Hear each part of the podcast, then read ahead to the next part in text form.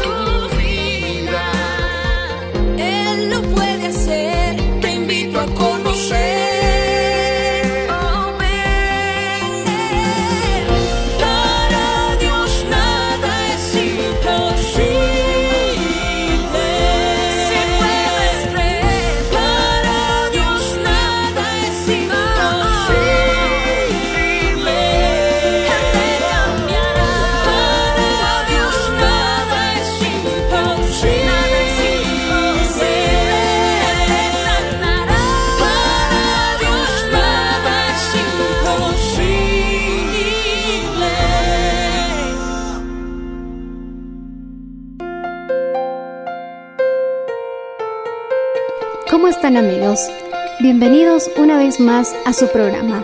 El día de hoy les compartiremos un mensaje titulado Irritable, tenso, aprenda cómo serenarse y relajarse, en la voz del reverendo Enrique Valenzuela. Escuchemos. Proverbios capítulo 3, verso 1 y 2.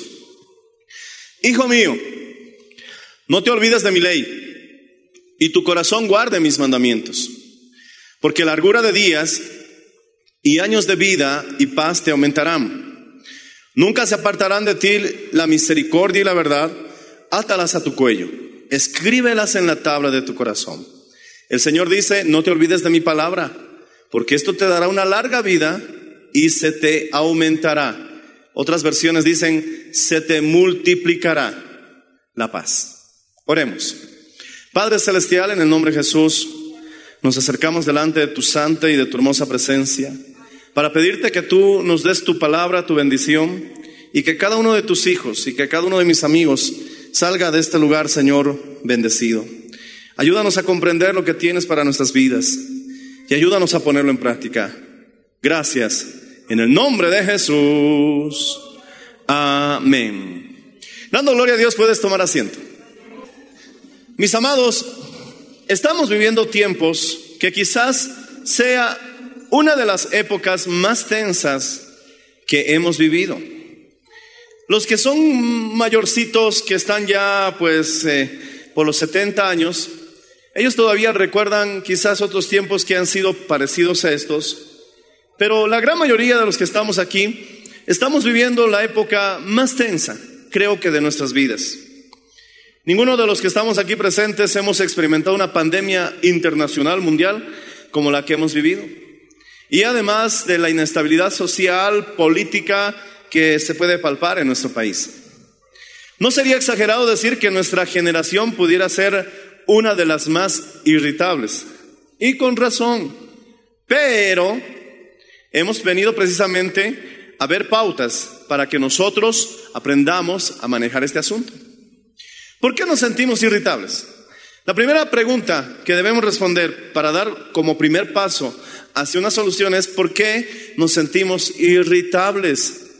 Según mi hermano, algunos estudiosos del comportamiento humano, estamos perdiendo la capacidad de poder serenarnos. A medida que vivimos tiempos modernos, también se está perdiendo la capacidad de poder serenarnos. Mi hermano, tenemos que buscar un lugar sin ruido. Hay que encontrar un lugar donde podamos tener un tiempo de silencio. La práctica del silencio se está olvidando. Hay personas que no pueden estudiar si no es con música alta. Hay personas que estudian con el televisor encendido. Y hay personas que ya ni practican la lectura porque no pueden concentrarse. Tenemos que buscar un lugar sin ruido. Debemos reconocer que hay momentos en el día donde necesitamos del silencio. El silencio no vendrá a ti. Tienes que buscarlo. De nada te sirve que les digas a tus niños, silencio. De nada sirve que te irrites más gritando, silencio. No. porque vas a provocar más ruido con tus gritos. Así que el silencio, como la felicidad y otros asuntos, no vienen a buscarte. Tienes que tú buscarlos.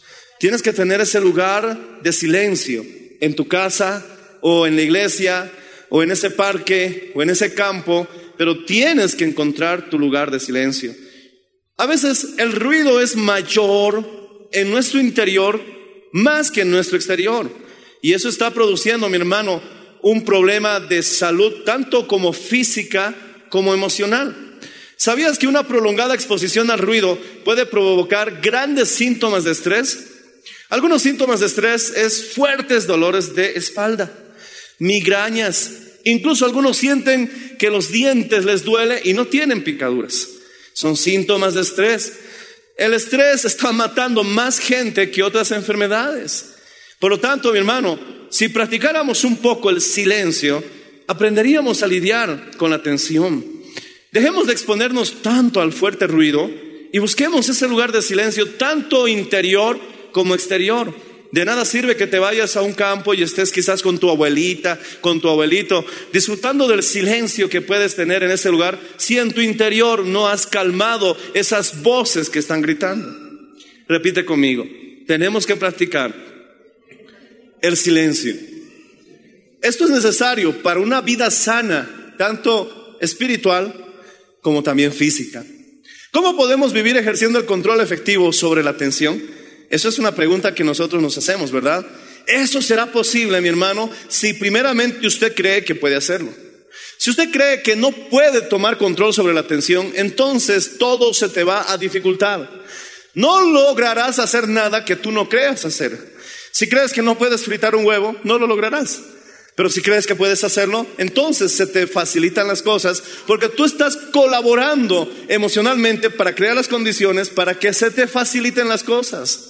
De nada sirve que emprendas un proyecto si crees que no vas a lograrlo.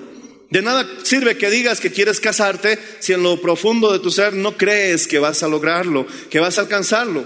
Entonces, el segundo paso que debemos tomar para ir controlando la atención es primeramente creer que esto se puede controlar.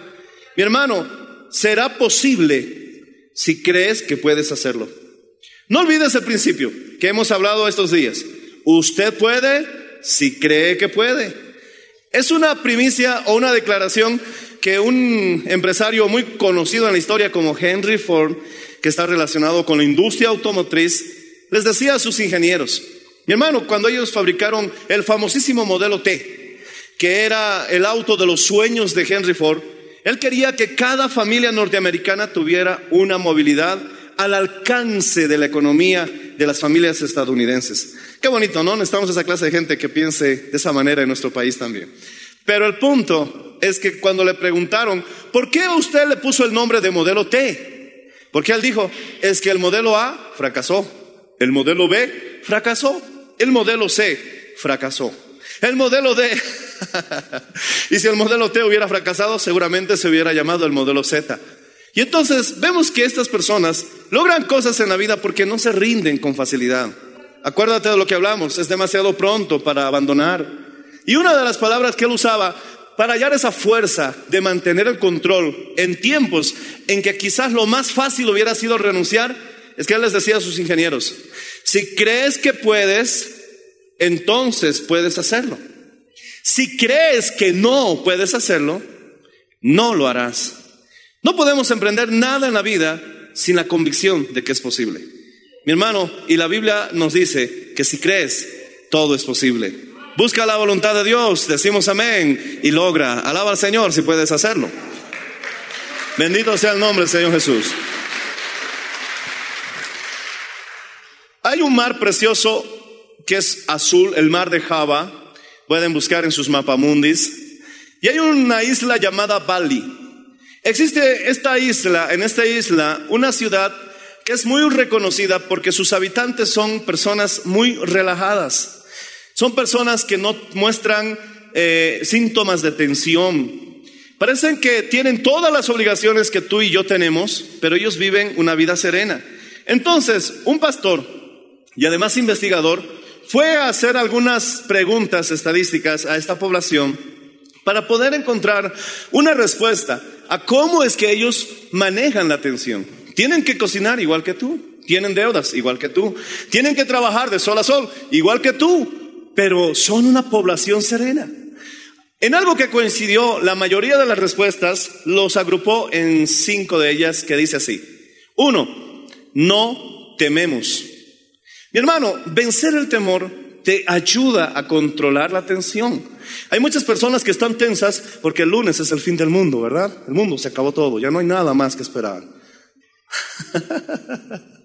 si no vences el temor, entonces obviamente la tensión va a predominar en tu vida, en tu relación. Has dejado de ser romántico con tu esposa por causa de la tensión. Esa fue una de las primeras respuestas que se vio mi hermano familiarizadas entre todos no tememos nada. Ellos de alguna manera han manejado la idea del temor correctamente. Dos, nuestro estilo de vida es sencillo. Tratan de evitar muchas complicaciones innecesarias. ¿Para qué quieres estudiar tres carreras simultáneas? Termina una. Lleva una vida un poco más sencilla. Recuerda que nuestros abuelos decían, el que mucho aprieta, el que mucho abarca, poco aprieta. Y también la concentración de la luz si es así, mi hermano fugaz, puede iluminarnos, pero si es concentrada, puede hasta traspasar el acero. A eso se le llama láser. Así que concéntrate. Llevar una vida sencilla en realidad te ayuda a concentrarte. No te ocupes de cosas que son innecesarias. Enfócate en lo que quieres. Yo como pastor me voy a enfocar en la lectura que me es útil para preparar esta clase de mensajes. Me voy a preparar en asuntos que son útiles para la carrera que estoy desarrollando en mi vida. Yo no me voy a meter a estudiar ingeniería civil, no porque sea malo, sino porque a mí no me sirve. Enfócate. Trata de llevar una vida más sencilla y eso te ayuda a mantener control sobre la atención. Tres, ellos respondieron y dijeron, nos agradamos los unos a los otros. Procuran ser una población amable. Por eso es que esta población salió, mi hermano, de lo común y llamó la atención internacional de sus habitantes. Son gente agradable, saben sonreír. Mi hermano, hay, hay lugares donde si tú le sonríes a una muchacha, la muchacha ya piensa que estás coqueteando. Poder en la sangre de Cristo. Es que estamos tan mal acostumbrados que no estamos, mi hermano, familiarizados con el buen trato. Mi hermano, si alguien te sonríe, no caigas desde Tú te mereces, creo que más. No busques una gota en el desierto. Creo que mi hermano, el Señor tiene manantiales de vida para ti. Decimos amén. Y cuando tú sonrías a alguien, es porque estás expresando amabilidad. Ellos son personas que se agradan los unos a los otros. ¿Cómo está vecino? Dios le bendiga, vecina. Oh, qué hermoso día.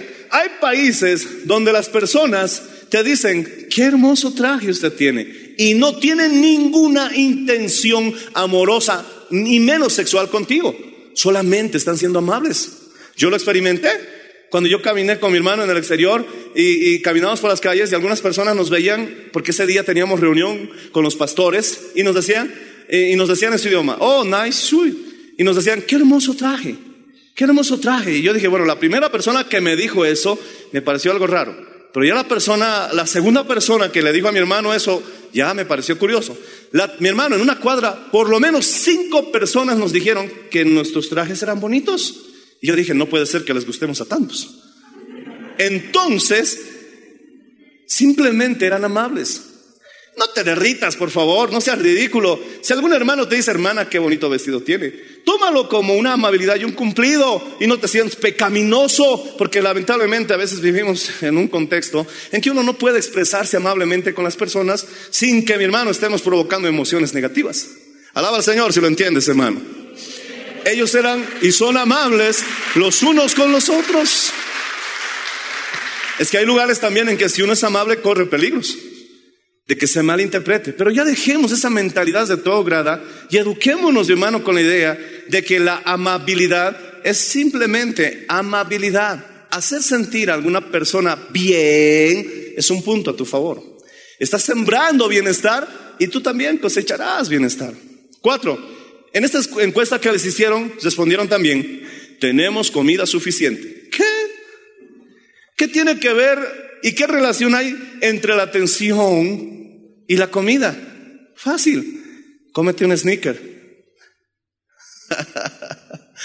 Hay mucha tensión que algunos de ustedes están soportando simplemente porque están bajos de calorías.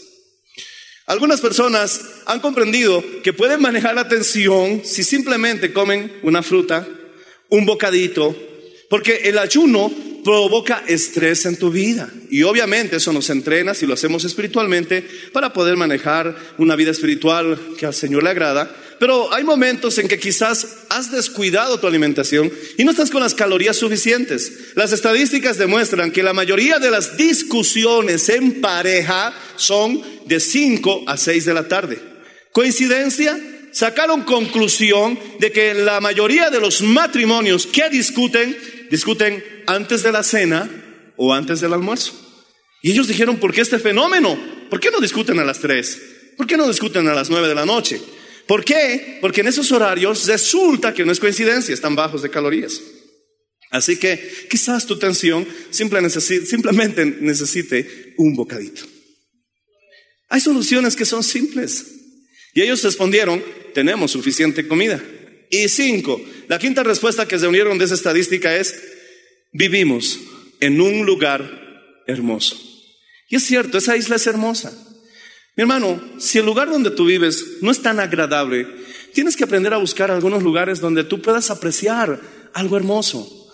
No está mal que hagas de vez en cuando un viaje, que dejes quizás ese ambiente seco, donde no hay quizás plantas, donde no tienes un verdor, quizás ir a un lago, o simplemente llevarle a tu esposa a tomar un café en un ambiente bonito. Mi hermano, no puedes solamente aceptar la idea de que quizás tu barrio no es el lugar ideal de, tus sueños, pero puedes cambiar un ambiente. Si el campo donde vive tu abuelita, tu abuelito, es un lugar hermoso, visítela y, aprovecha esa visión, esa, ese panorama, ese paisaje que tienes. De vez en cuando, mi hermano, hay que dejar un poco la sequedad de nuestros barrios y buscar un lugar verde. Por eso a alguien se le ocurrió la idea de construir parques. Eso te puede ayudar a manejar la atención. Deja un momento la televisión, por favor. Eh, los neurólogos como David Perlmutter, que escribió su libro que es famosísimo y te recomiendo que lo leas, titula Cerebro de Pan. Eh, eh, él habla mucho acerca de la salud mental y de la salud del cerebro. Y parte de los consejos que maneja acerca de la salud del cerebro, que él dice que es más importante incluso que la salud de tu corazón, porque si tu corazón está mal, pueden haber formas de, poder buscar soluciones, pero si, si, tu cerebro deja de funcionar, todo deja de funcionar. Ahora, él dice que una de las maneras de, entre todos los consejos que tiene el libro, de poder tener una salud mental, es que disfrutes el color verde de la naturaleza. Tómale la mano a tu esposa, date media hora, invierte una hora, sal a un parque, Busca esos árboles, mi hermano, que en invierno incluso se mantienen verdes. Busca un mejor panorama que las bolsas que trae el viento. Y eso, mi hermano, seguramente, como dicen ellos, vivimos en un lugar hermoso. Cambiar de vez en cuando el lugar de donde estamos cotidianamente puede ayudarnos a manejar la atención. Decimos amén, hermanos. Mi hermano, si aprendemos a manejar la atención, tomaremos decisiones más acertadas. Repite conmigo.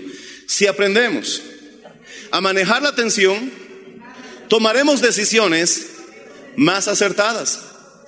La irritabilidad no es necesaria. Si sabes lo que si sabes que haces lo correcto, deja de preocuparte. Esa es una regla. Quiero volver a repetirte esta regla. Si sabes que lo que haces es lo correcto, ya deja de preocuparte. Arregla el asunto de las dudas. Ya lo pensaste, ya lo analizaste, ya lo decidiste, tomaste esa decisión. Ahora deja de preocuparte. Si sabes que es lo correcto, olvídalo. Ya lo hiciste, ya diste el paso.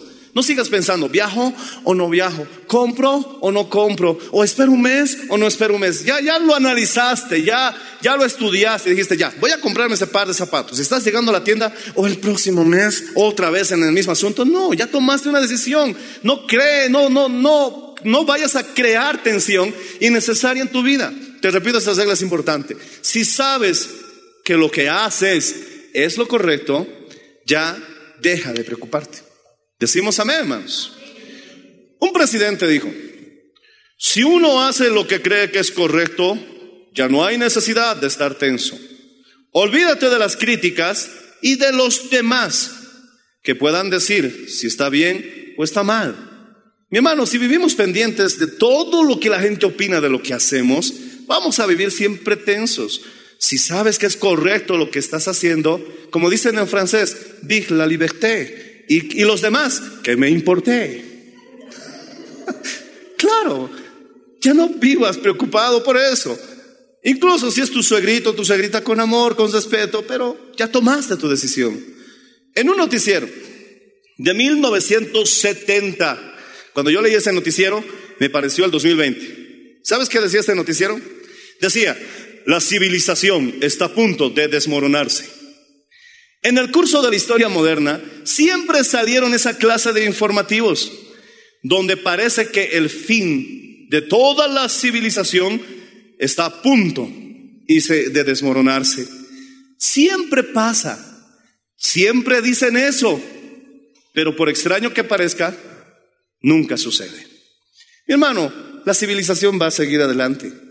Incluso después del apocalipsis está anunciando una magnífica y más eterna y maravillosa civilización. Oh, gloria al Señor. Un presidente llamado Harry Truman dijo, cuando uno ha hecho lo mejor que estuvo a su alcance hacer y no se puede hacer nada más, ahora solo te toca ponerlo en las manos de Dios, irte a la cama y descansar. Él hacía esta oración.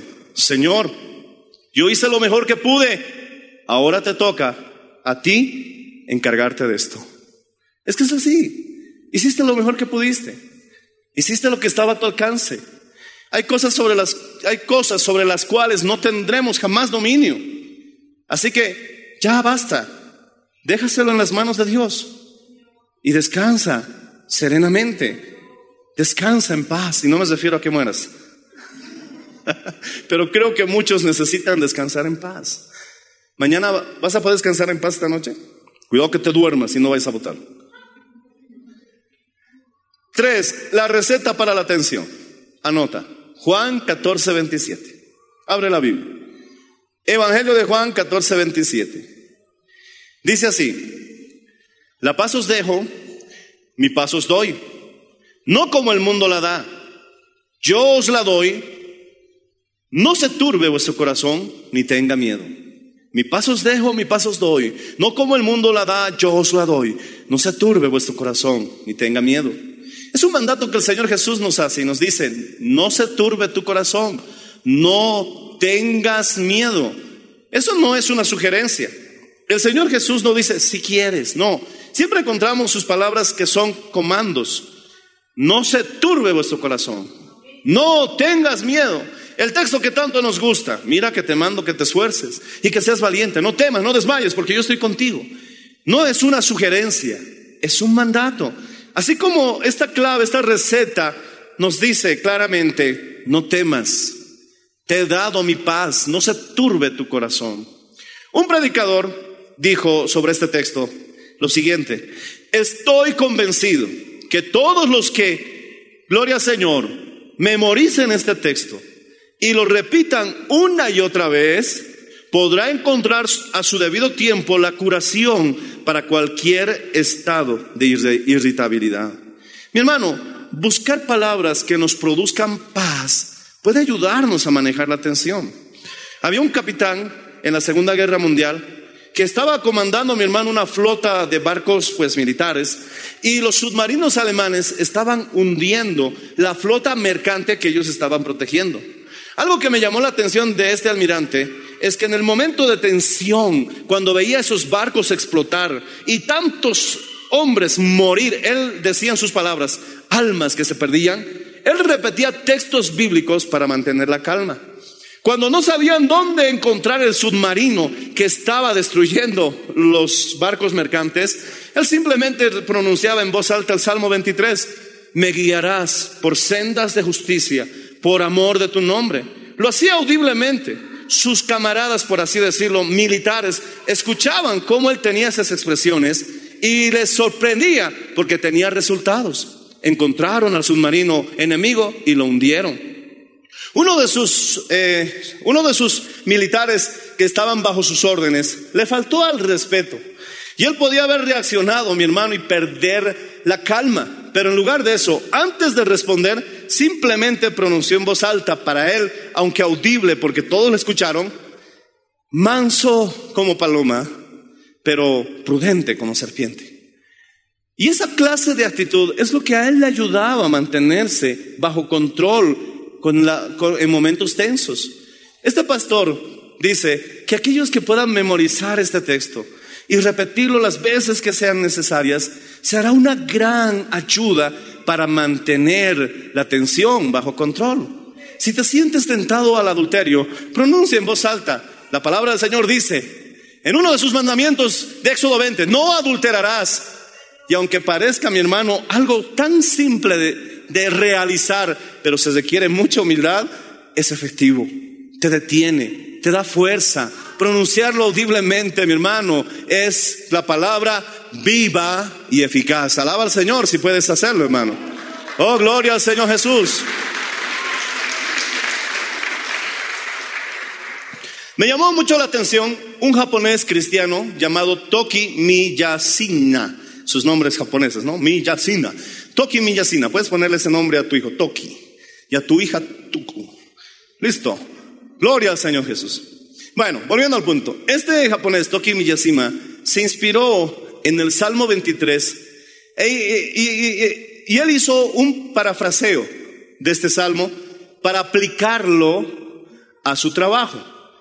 Y entonces ellos, mi hermano, al ver que realmente esto le estaba funcionando a él, a sus compañeros, lo publicaron en una revista muy conocida de su tiempo. Esta, este, esta, esta parafrasis del Salmo 23 dice así, ojalá puedas memorizarlo. El Señor es mi pastor, nada me faltará, ¿verdad? Pero lo, lo, acomodó de esta forma, por eso se llama paráfrasis. El Señor determina mi ritmo, no me precipitaré. Me hará detenerme y descansar durante intervalos tranquilos. Me provee de imágenes de quietud que restaura mi serenidad. Me guiará por las sendas de la eficiencia a través de la serenidad de la mente. Su guía es paz. Y aunque tenga muchas cosas que hacer cada día, no temeré mal alguno, porque Él estará conmigo. Su intemporalidad, su importancia suprema, me mantendrán en equilibrio. Él prepara mi refresco y renovación en medio de mi cautividad, al ungir mi cabeza con su aceite de la tranquilidad. Mi copa se goza, energía está rebosando. Ciertamente la armonía y la efectividad serán los frutos de mis horas, pues caminaré en la paz del Señor y en la casa de Jehová moraré por largos días. Oh, gloria al Señor Jesús. Se inspiró en el Salmo 23 y ahora nosotros tenemos un precioso poema que en realidad es una paráfrasis de este texto. Pero creo, mi hermano, que si tú puedes aplicar la palabra del Señor a tu situación, vas a hallar una fuerza, porque esta palabra es poderosa para mantenerte de pie en situaciones de mucha tensión. Cuatro, puede relajarse.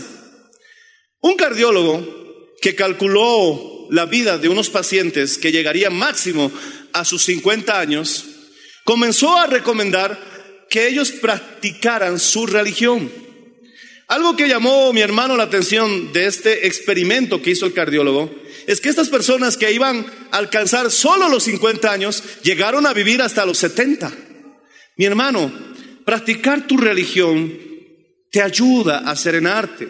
Para este profesional, mi hermano, practicar la religión les prolongaba la vida a aquellos que sus días estaban contados.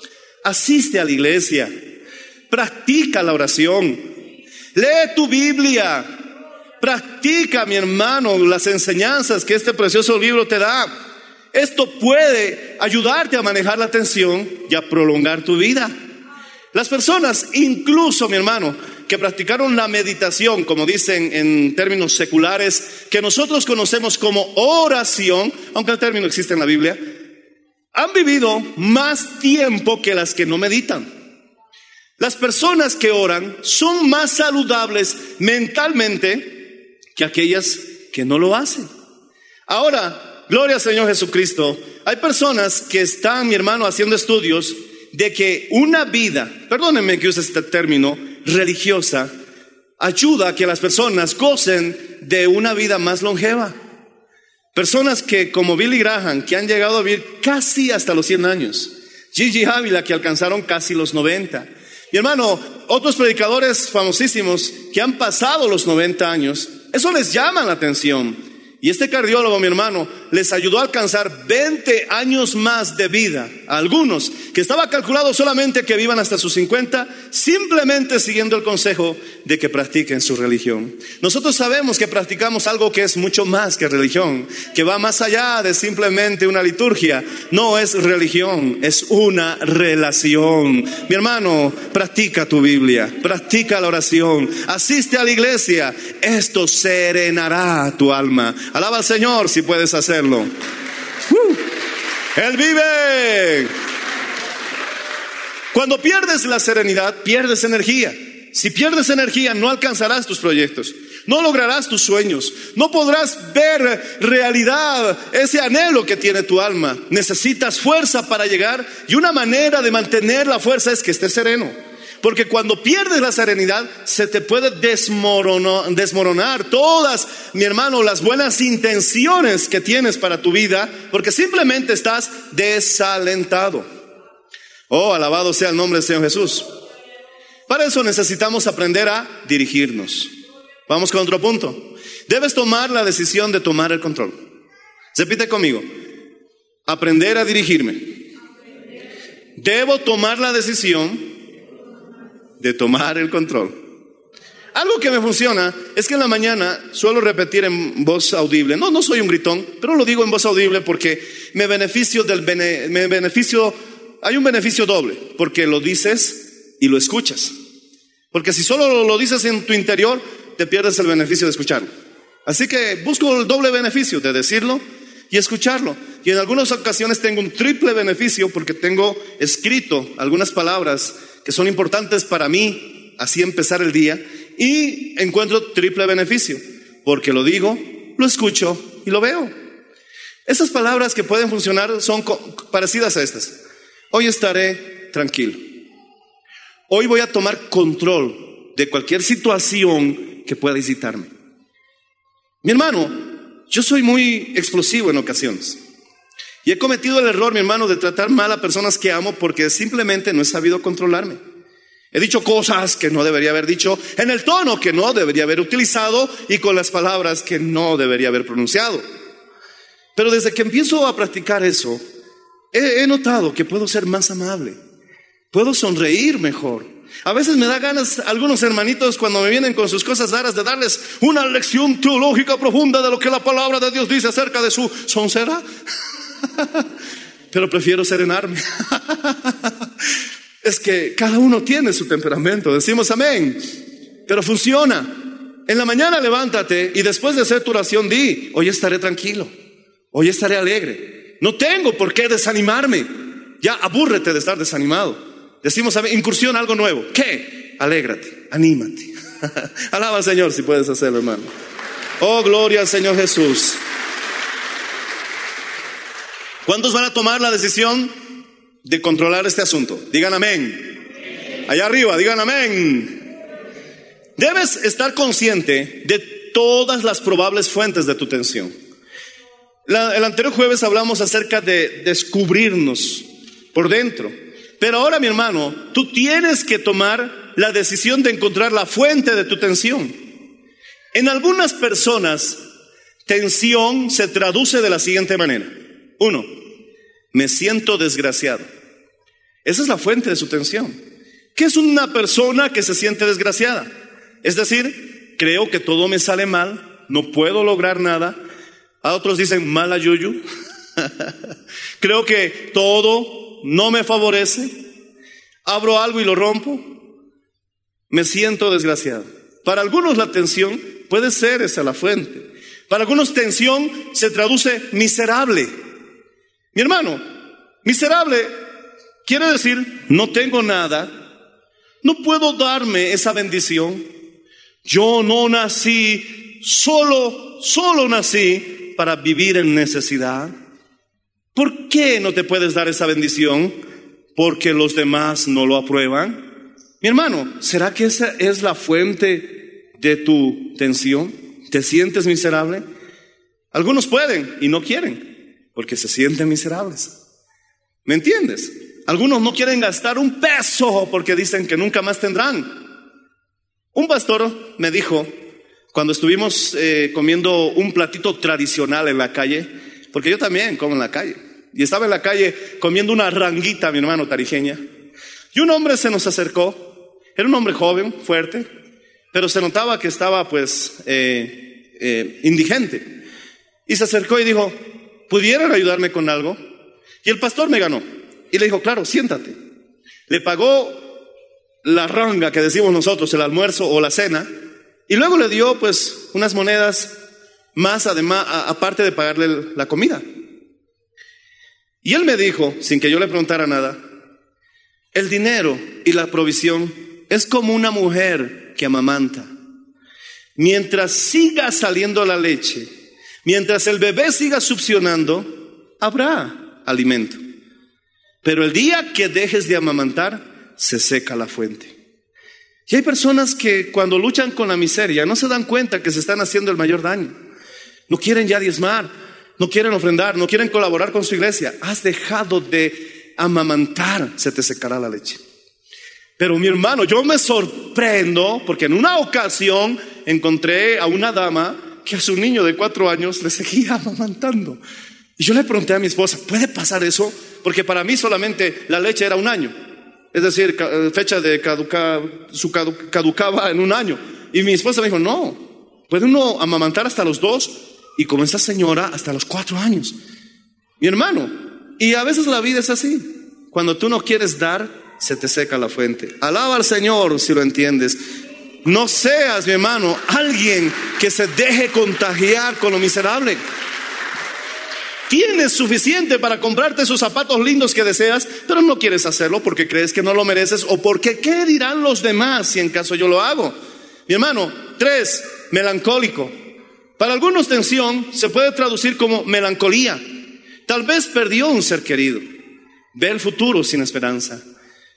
Cuatro, preocupación. ¿Por qué estás preocupado? Cinco, sensible. A veces no debe importarte lo que suceda o lo que digan o lo que hagan los demás.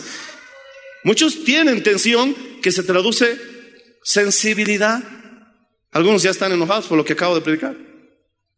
Ya estás provocando tensión. Pero es que mi hermano, si siempre vamos a estar pendiente de que si le gustó, no le gustó. Mi hermano, yo cuando estoy en las redes no me preocupa mucho los malos comentarios. Para mí los malos comentarios es propaganda. Pero hay otros que les afecta tanto. ¿Qué pasa? ¿De qué estás tan deprimido? Es que me han dado, no me han dado like. Se deprimió. de gente que ni conoces, hermano. Irritable, un eslabón más de la cadena. Vamos avanzando. Seis, mira dentro de ti mismo, quizá haya algo que debas olvidar. Deja de odiar a esa persona. Hay personas que están en tensión porque no has olvidado un asunto desagradable. Todo el día estás tenso porque en la mañana sonso te han gritado. Y ahora tus hijos, tu esposa, todo el mundo va a pagar por eso. Qué pena, hermano. Quizás debas olvidar algo. Es que, pastor, yo me estaba estacionando tranquilamente y sin motivo me han gritado. Quiero decirte, a mí también me han gritado. Incluso un hermano de la iglesia me ha gritado. ¿No me crees?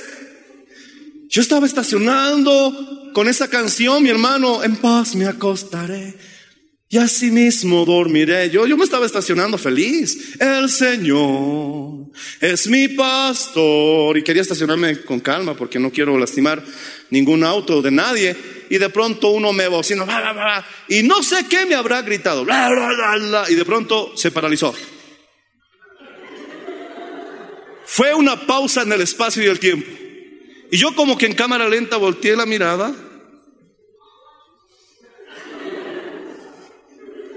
Y el hermano.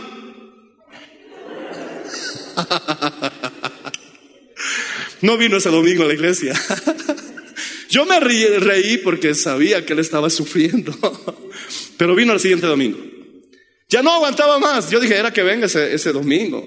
Si estaba sufriendo, y me dijo, pastor, perdóneme, no sé por qué tengo estos arranques. Si usted hubiera sido un extraño, no hubiera sentido mal, pero usted es mi pastor, perdóneme, nunca debería haberle dicho eso. Y yo le doy gracias a Dios porque mi ventana estaba cerrada. La de él estaba cerrada, no tenía ninguna posibilidad de escuchar de lo que me dijo, pero yo simplemente le miré, le sonreí y le dijo, ten paz, no pasa nada. Es que no escuché nada, hermano, ¿de qué le iba a acusar? Pero a veces, hermano, tienes que ver dentro de ti qué es lo que está provocando tensión. A mí me ha pasado en muchas ocasiones. Han habido personas que no han sido muy amables conmigo y sin motivo y con ellos toda la culpa y por pensar tanto en esa ofensa me he sentido irritado, tenso con mi esposita, con mis hijos. Y a veces hacemos pagar los platos a personas que no tienen nada que ver con el asunto. Mi hermano, he sentido escribir esto. Dice así, despida, por favor, a los casados, escúcheme bien, e incluso a los solteros puede que sea aplicable a sus vidas. Despida a esa tercera persona en su vida que no debe estar. Ame a su cónyuge y viva el verdadero amor que no produce remordimiento. Busque tener paz espiritual. Reconcíliate con el Señor. Otra fórmula para tener paz. Isaías capítulo 26, verso 3. Alábale. ¿Cuántos pueden decir amén?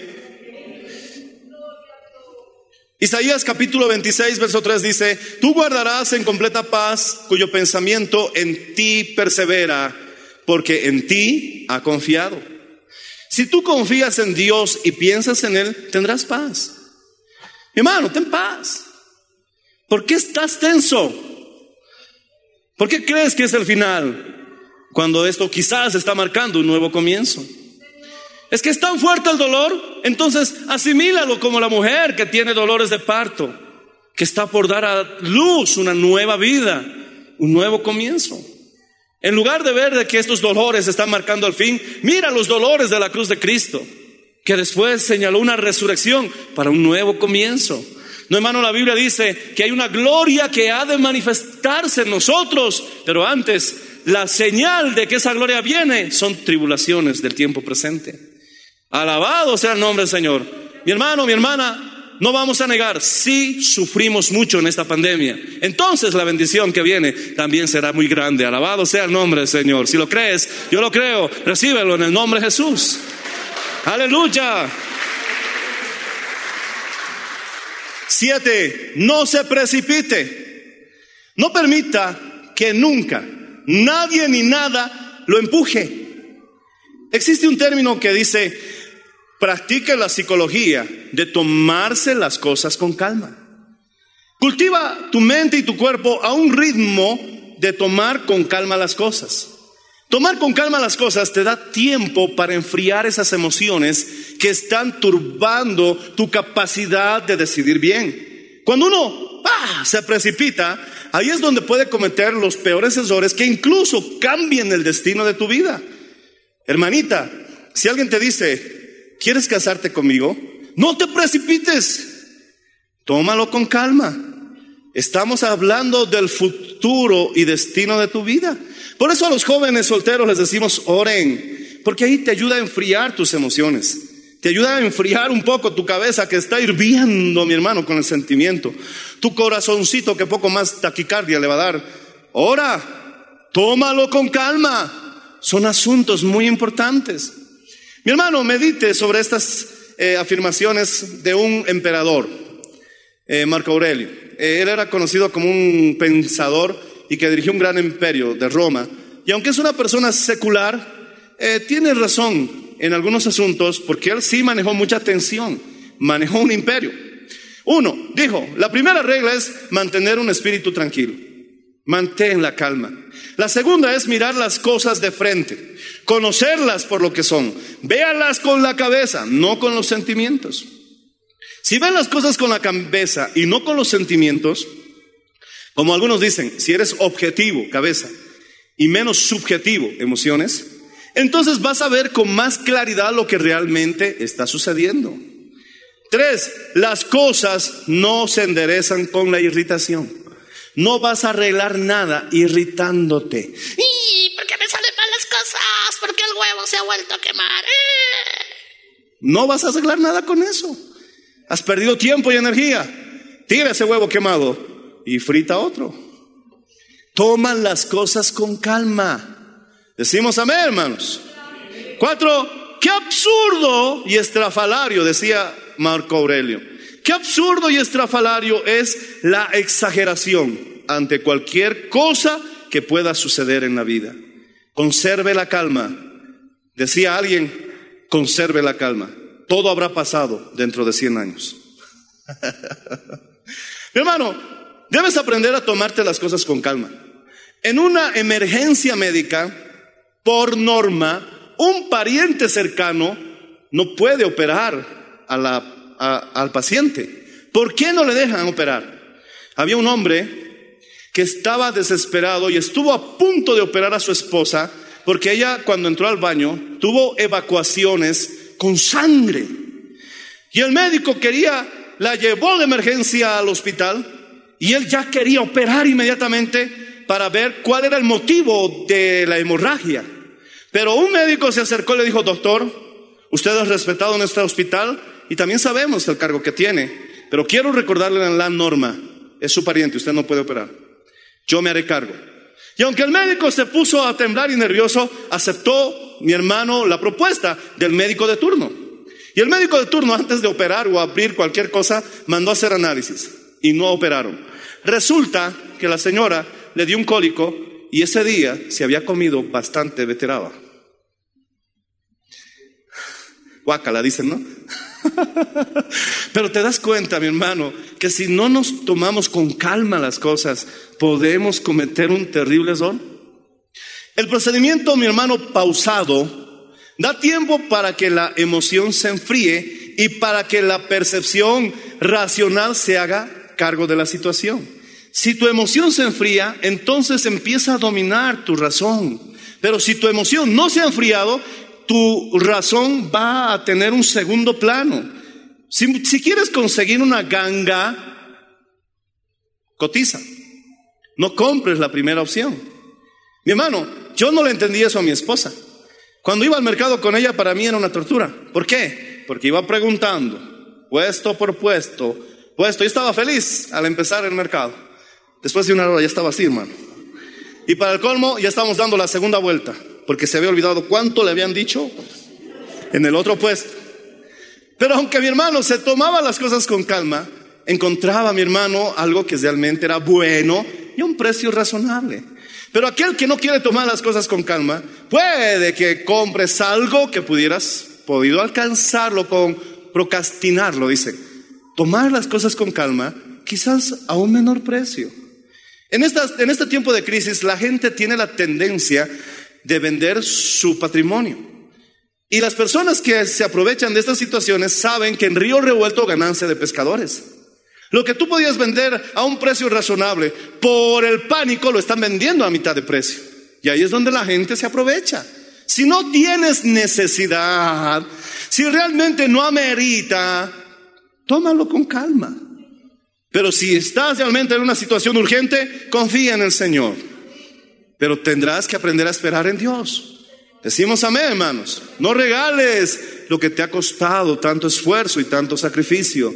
Además, la Biblia dice que tú serás cabeza y no cola, que prestarás y no tomarás prestado. En el nombre de Jesús, Jehová es mi pastor, nada me faltará. Decimos amén. Alaba al Señor si puedes hacerlo, hermano. Mantén ese pensamiento.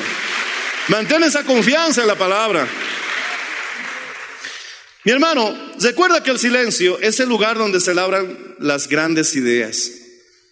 Todo esto depende de un cultivo decisivo, perseverancia y disciplina.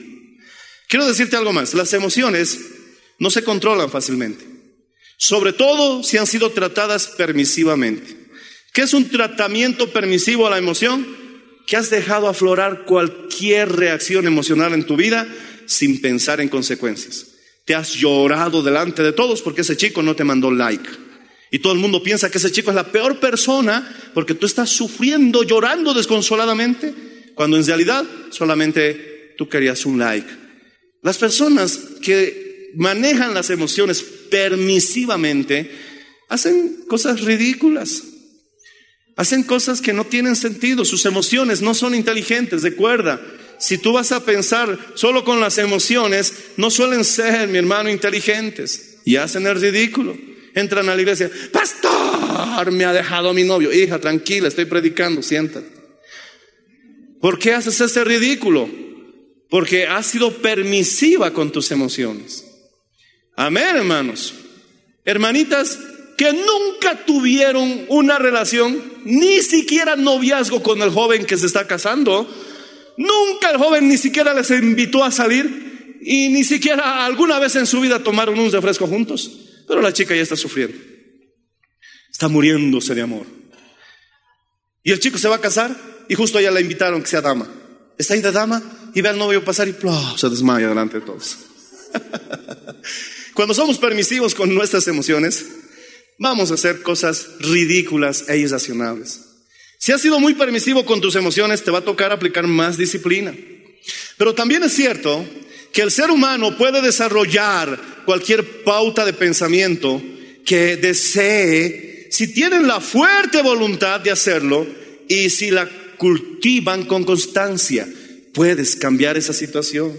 Ya no llores desesperadamente por un asunto que tiene arreglo. No llores desesperadamente por una posibilidad que nunca sucedió. ¿Me entiendes, hermano? Es que pudiera haber muerto, ah, pero no ha muerto, tranquilo, no ha muerto. Ya estás velando el muerto y está ahí parado. Es que hemos sido muy permisivos con nuestras emociones y eso te va, a cobrar la factura. Te va a poner tensión. Cuando el Señor nos dice, mi pasos doy, mi pasos dejo. Esta es la paz, mi hermano, que necesitamos, que produce fe. Y esta fe ha vencido al mundo. No hay enfermedad que Jesús no haya derrotado en aquella cruz. No haya necesidad que nuestro Jehová Jireh no sea capaz de proveer. Alabado sea el Señor. No hay deuda que el Señor no haya pagado en esa redención, mi hermano, que Él ha hecho con nosotros ante la muerte y el pecado.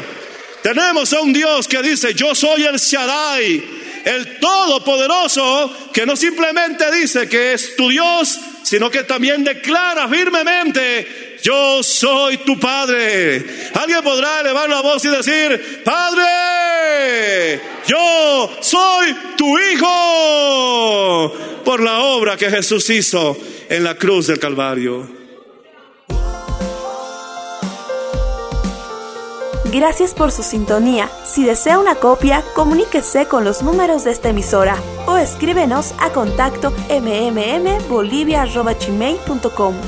Nos volveremos a encontrar en nuestra próxima edición de Para Dios nada es imposible. Dios les bendiga.